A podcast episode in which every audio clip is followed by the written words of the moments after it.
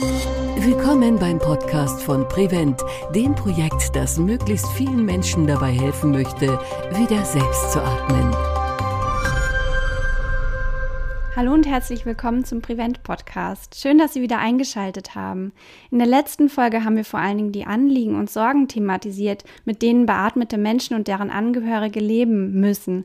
Und heute möchten wir noch mal gerne darauf eingehen, was Selbsthilfeorganisationen denn für diese Menschen leisten können. Und darauf freue ich mich sehr, dass meine beiden Gäste wieder da sind, Frau Gieser und Herr Dr. Karakas. Schön, dass Sie wieder dabei sind. Vielen Dank. Ja, recht herzlichen Dank für die Einladung. Nun haben Sie ja beide auch einen medizinischen Hintergrund. Frau Gieser, Sie sind Intensivkrankenpflegerin. Herr Dr. Karakasch, Sie sind Allgemeinmediziner, haben beide jahrelang in diesem Bereich auch gearbeitet, lange Erfahrungen gesammelt. Wie kam es denn jetzt dazu, dass Sie sozusagen die Seiten gewechselt haben? Sie sind ja jetzt beim Gesundheitstreffpunkt Mannheim. Was hat Sie damals dazu bewegt? Für mich war ganz, ganz wichtig, dass die Patienten und Patientinnen ähm, oft kein Sprachrohr, keine Stimme hatten und dass Angehörige oft nicht in der Lage waren, ähm, sich quasi auch Hilfe zu holen, beziehungsweise ähm, für die Patienten einzutreten, weil sie oft überfordert waren. Und die Arbeit vom Gesundheitstreffpunkt war mir über viele Jahre schon sehr bekannt und auch vertraut. Und ähm, als ich dann die Frage bekommen habe, ob ich als Leitung zum Gesundheitstreffpunkt kommen möchte und quasi die Betroffenenperspektive auch zum Beispiel in Projekten ähm, vertreten möchte, habe ich sofort Ja gesagt, weil mich das sehr angesprochen hat. Das medizinische Hintergrundwissen hilft dabei. Ähm, und was ich ganz wichtig finde, ist dann ähm, mit den Betroffenen ins Gespräch zu gehen und einfach die Erfahrungswerte, die sie mitbringen, in die Arbeit mit einfließen zu lassen. Und das schätze ich sehr und ähm, hoffe auch, dass ich das viele Jahre noch ähm, machen werde.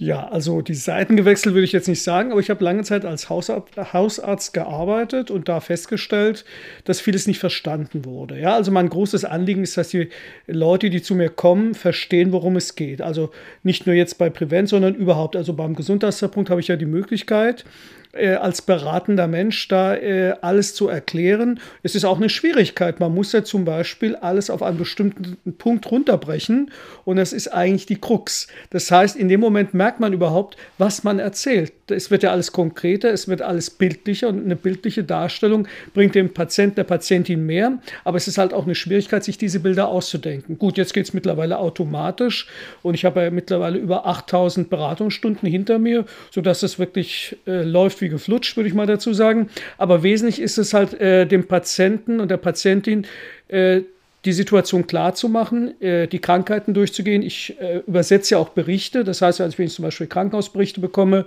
Epikrisen oder halt auch Arztberichte, dass ich dann äh, nicht nur die Fremdwörter übersetze, sondern auch die Zusammenhänge erkläre. Also allein mit dem Übersetzen ist es ja nicht getan.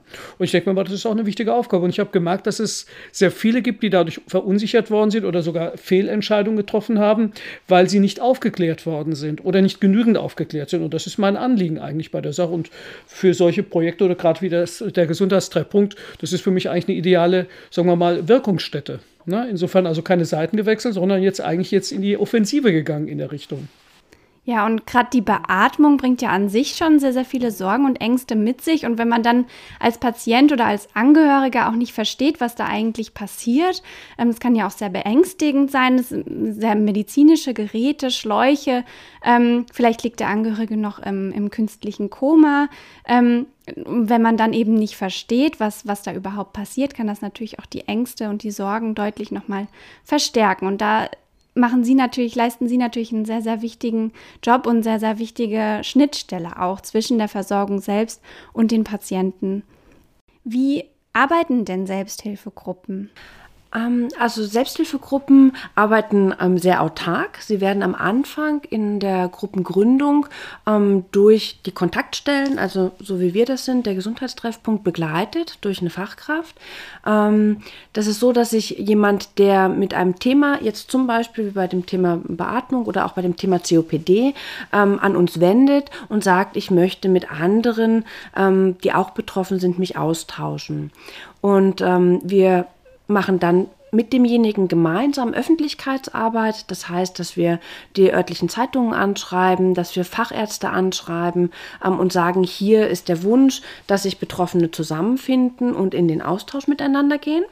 Und diese Betroffenen melden sich bei uns und dann, wenn so acht bis zehn Personen zusammen sind, initiieren wir ein erstes Gründungstreffen und ähm, legen dann mit der Gruppe gemeinsam fest, wie oft diese sich treffen wollen. In der Regel ist es so, dass so wöchentliche bis zweiwöchentliche Treffen in den Gesprächsgruppen stattfinden. Also über 80 Prozent der Selbsthilfegruppen sind wirklich Gesprächsgruppen.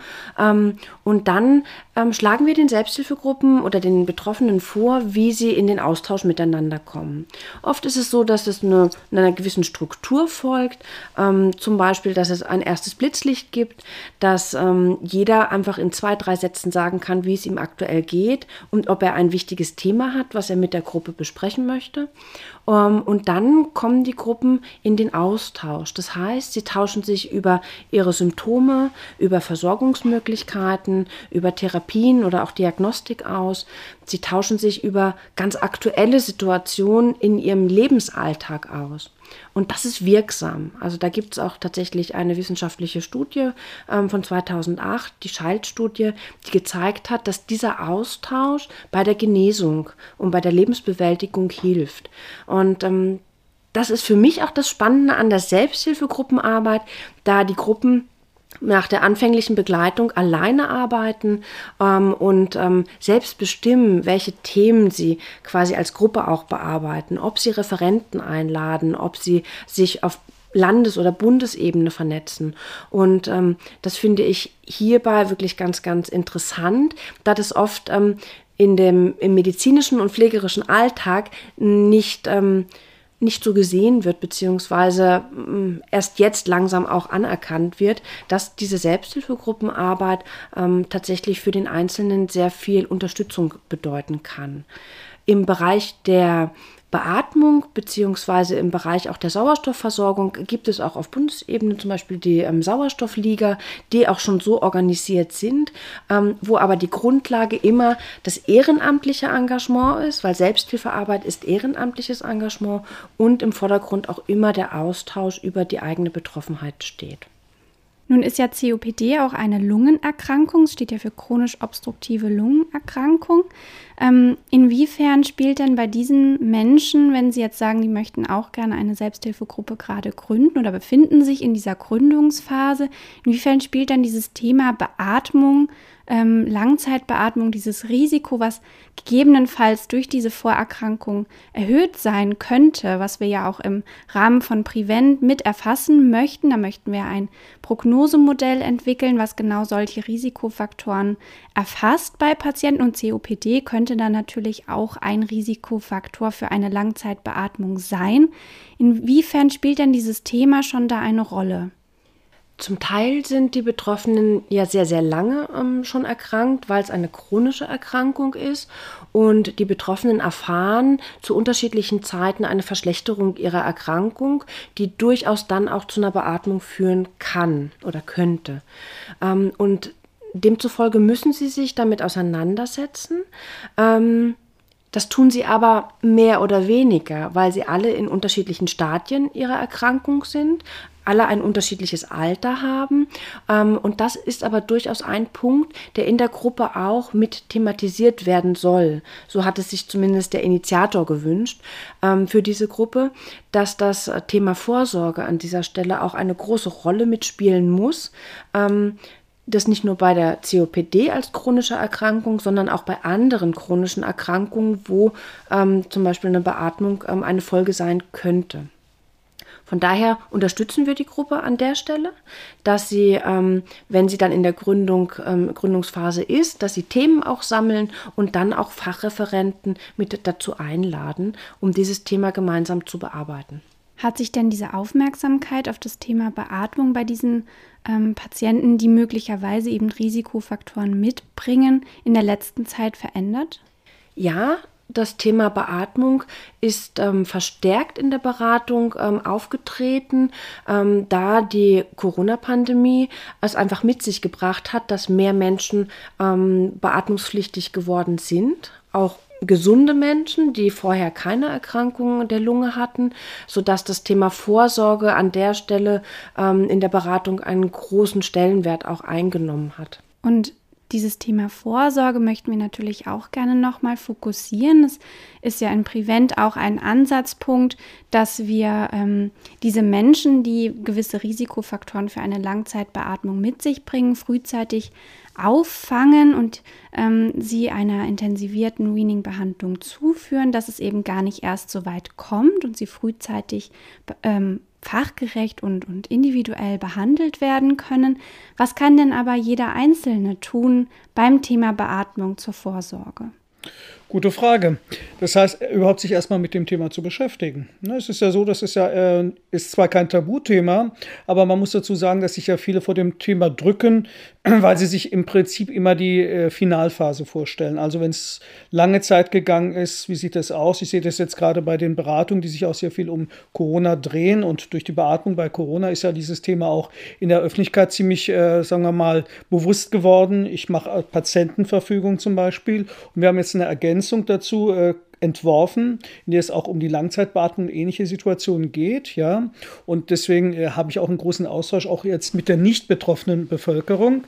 Und ich finde, es ist wichtig, sich zu überlegen, wie für einen die Gestaltung weitergehen kann. Ja, ob das jetzt in der Gruppe ist, als in der Selbsthilfegruppe oder halt auch schon bei den Lungenfachärzten oder bei den Hausärzten. Weil ich glaube, dass viele äh, auch ihre nächsten oder vertrauten Ärzte nicht ansprechen, äh, obwohl sie diese Ängste haben oder halt Befürchtungen haben, sich halt dieses Wissen angeeignet haben, was teilweise nur ein Halbwissen ist und dadurch Unsicherheit entsteht. Und ich denke mir mal, das ist ein Punkt, wo man ansetzen muss. Ja? Also die äh, Betroffenen dazu zu bewegen, sich mit der Thematik auseinanderzusetzen, ohne emotional dabei quasi äh, ja, in eine ungute Situation reinzukommen. Ne? Deswegen versuchen wir das ja auch relativ entspannt und sachlich zu äh, erläutern und bieten auch Möglichkeiten, wo sie sich hinwenden können. Ne? Wie schon gesagt, die Betroffenen haben ja über die Selbsthilfegruppen, dann gibt es verschiedene Netzwerke, dann gibt es ja Informationsnetzwerke, aber halt auch äh, äh, der Dialog mit den Lungenfachärzten und Ärztinnen, ja? dass wir dann auch mit denen sprechen, deren Vorschläge einbringen und das auch dann weiterleiten.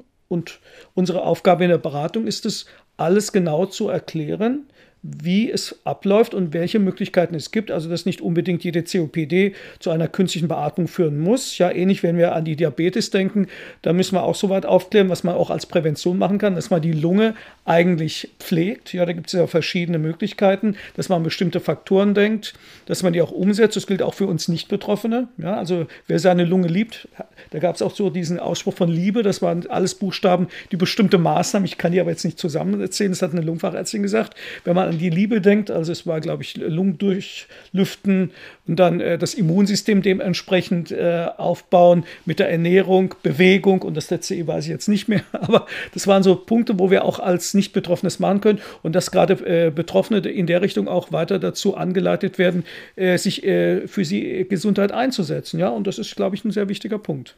Und tatsächlich bei, ähm, jetzt, wir haben das Beispiel COPD, bei einer chronischen Erkrankung auch, ähm, zu jeder Zeit auf die eigene Lebensqualität zu achten. Ich finde, das liebe Beispiel passt ja. da sehr gut.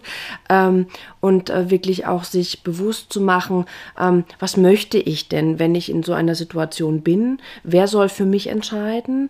Ähm, Habe ich mit den Personen, die für mich entscheiden sollen, schon mal darüber gesprochen?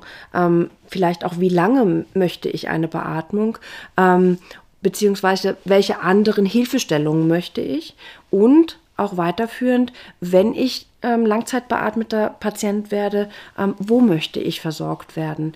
Das sind Dinge, die kann man im Vorfeld festlegen, die muss man aber irgendwann mal besprochen haben, weil ähm, keiner von uns weiß, was der andere gerne in solchen Extremsituationen ähm, möchte.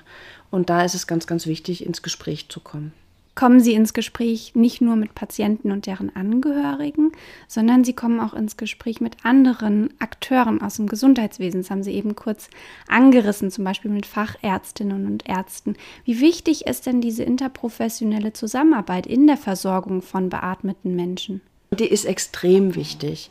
Ähm, nur ein multiprofessionelles Team, sowohl im stationären als auch im ambulanten Bereich, kann eine optimale Versorgung für ähm, langzeitbeatmete Patienten ähm, schaffen ähm, unter Einbindung aller Ressourcen, die notwendig sind, dass der oder diejenige in dem Umfeld leben kann, ähm, wie er es möchte. Ich finde ganz, ganz wichtig ähm, ist auch noch, dass die ähm, Kommunikation in den Kliniken erhöht wird. Ähm, es wird aufgeklärt von Ärzten und Pflegekräften, aber oft ist das ähm, eine so belastende Situation, gerade für die An- und Zugehörigen, dass ähm, sie zum Teil nicht verstehen, was ähm, dort ähm, gemacht wird. Und da ist dieser immer wiederkehrende Ansatz zu sagen, ähm, immer wieder aufzuklären, geeignetes Informationsmaterial auch zu haben, ganz, ganz wesentlich und ganz, ganz ähm, wichtig. Und das setzt sich dann im niedergelassenen Bereich ähm, fort. Ähm, ich denke, auch die niedergelassenen Ärzte und Ärztinnen brauchen an der Stelle einen guten Austausch, um eine optimale Versorgung sicherzustellen. Ja, ein weiterer wesentlicher Punkt ist ja, es gibt ja sowas wie eine Art Einweisung und Entlassmanagement, ja, dass man schon an diesen Punkten angreift. Das bedeutet, dass man, bevor ein Patient oder ein Patient in der Klinik aufgenommen wird, dementsprechend schon die Weichen stellt. Sei es theoretisch, also durch die ganze sagen wir mal, Erklärung des äh, ganzen äh, der Erkrankung oder halt auch der ganzen äh, Komplikationen oder äh, Auswirkungen, sagen wir mal so rum in der Richtung, wie auch halt dem ganzen organisatorischen. Ja, und das gleiche gilt auch das für das Entlassmanagement, weil äh, viele Patienten und Patienten glauben, dass wenn sie entlassen werden, sie in die Lehre entlassen werden oder im Krankenhaus äh, etwas getan wird, wo sie keinen Einfluss haben. Und das ist vollkommen falsch. Das heißt, dass die Interaktion zwischen den Niedergelassenen und den Kollegen in den Krankenhäusern sehr wichtig ist, ja, dass sich immer wieder austauschen und damit eine Art Netzwerk für den Patienten, auch wenn es nur ein temporäres Netzwerk ist, sodass sich der Patient aufgehoben fühlt. Weil ein Großteil der Ängste und Ablehnungstendenzen stammt ja aus dieser Situation heraus. Ja? Das heißt, dass man diese beiden äh, Möglichkeiten äh, verstärkt. Also ein gutes Entlass- und Einweisungsmanagement würde einen Großteil dieser äh, Ängste und Befürchtungen abbauen. Ne? Und das ist ganz wichtig in dem Falle, dass man das auch unterstützt. Wie kann denn das Projekt Prevent dies unterstützen? Ich glaube, dass das Projekt Prevent ähm, bei der Identifikation von Risikopatienten ähm, durch das Prognosemodell ähm, sehr, sehr gut helfen kann. Ähm, zum Beispiel auch im Aufnahmeprozess oder im Entlassprozess genau auf diese Punkte einzugehen, ähm, indem man gezielt auch an diesen Stellen nachfragt. Ähm, deshalb hoffe ich mir, dass das Projekt das das als ein Ergebnis mit sich bringt. Ist auf jeden Fall auch ein Ziel des Projektes. Ne?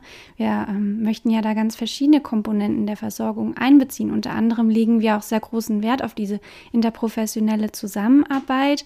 Ähm, auf die, auf die Expertise, die ähm, ausgetauscht wird, auf die enge Zusammenarbeit zwischen den Weaning-Zentren und den Kooperationskliniken, aber eben auch solche Aspekte wie das Entlassmanagement. Wie geht es für die Patienten weiter? Wir möchten nicht ähm, diese Situation haben, dass sie auch aus dem Krankenhaus entlassen werden und das ist wie so ein Staffelstab und alles, was danach kommt, ist mir im Krankenhaus erstmal wurscht. Darum, darum soll es nicht gehen, sondern wir möchten gerne diese Patienten auf ihrem gesamten Weg dann auch begleiten und weiter ähm, ja, mitverfolgen.